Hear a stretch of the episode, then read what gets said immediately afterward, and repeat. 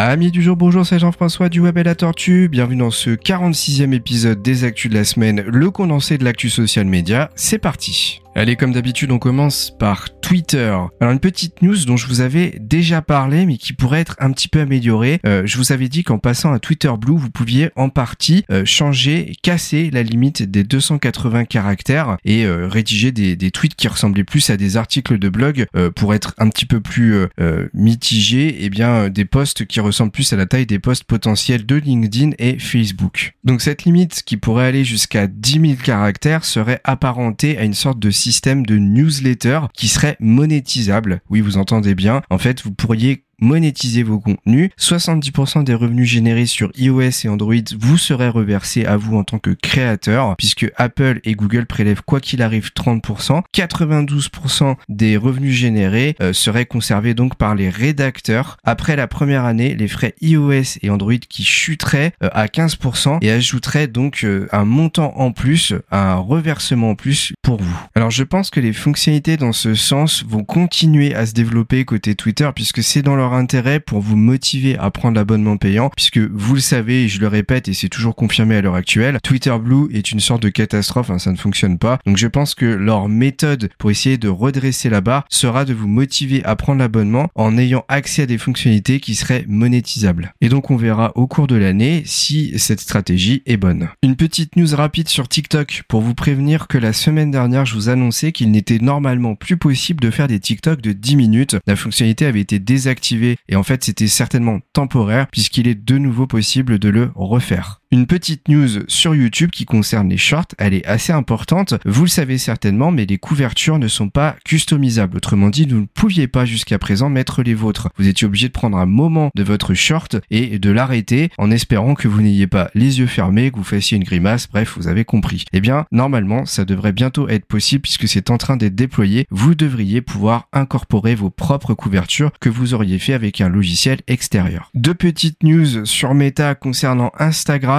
et une news assez importante, il est dorénavant possible d'ajouter jusqu'à 5 liens dans votre bio. Jusqu'à présent, on pouvait en ajouter un plus le lien de votre page Facebook. Et eh bien dorénavant, vous pourrez en ajouter jusqu'à 5. Sachez également que en test les stories spontanées, autrement dit une copie de Biril pour rappel le concept envoyer un message à des amis qui sont obligés de répondre pour pouvoir voir le contenu de votre message. Ils n'ont que deux minutes pour le faire. Et eh bien ce thème est en train d'être testé sur Instagram avec ces fameuses stories spontanées. Alors c'est difficile à croire, mais je crois que c'est l'épisode le plus court des actus de la semaine depuis que j'ai lancé cette émission. Et oui, alors très peu de news, mais quand même certaines qui sont très très importantes. Donc l'épisode a été rapide mais efficace. J'espère vraiment qu'il y aura un petit peu plus de choses à se mettre sous la dent la semaine prochaine. Merci de votre écoute et on se retrouve très vite pour un nouveau podcast du Web et la Tortue.